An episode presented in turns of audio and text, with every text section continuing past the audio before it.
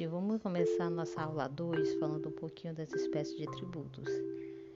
Então, o objetivo é demonstrar pelo menos cinco espécies de, de tributos que estão previstos na Constituição Federal, que são eles os impostos, taxas, contribuições de melhoria, contribuições especiais e empréstimos compulsórios.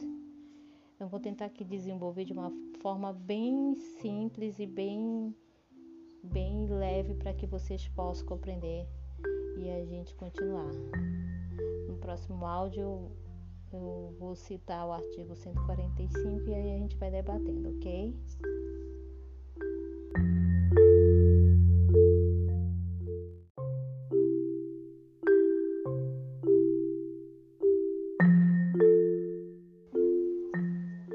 Gente, eu resolvi aqui fazer a leitura do artigo 145 da nossa Constituição Federal, onde está estabelecendo as espécies tributárias, que a União, os estados, o Distrito Federal e os municípios poderão instituir os seguintes tributos.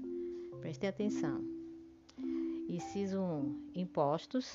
Inciso 2, taxas em razão do exercício do poder de polícia ou pela utilização efetiva ou potencial de serviços públicos específicos e divisíveis, prestados ao contribuinte ou postos à sua disposição.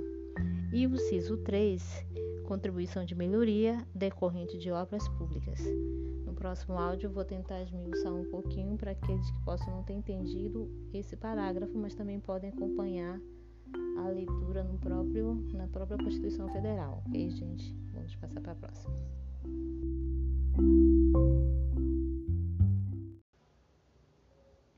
Vamos lá, gente. Vamos falar um pouquinho de imposto.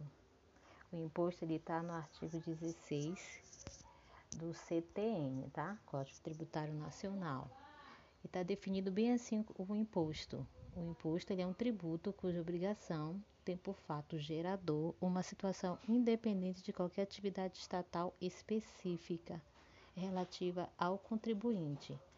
Em síntese, isso, isso quer dizer o quê? Que o Estado ele exige um imposto.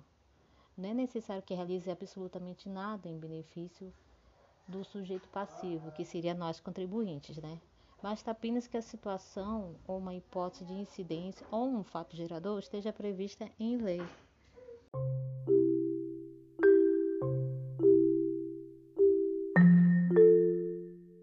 Enfim, o artigo 77 do Código Tribunal Nacional é o que define as taxas.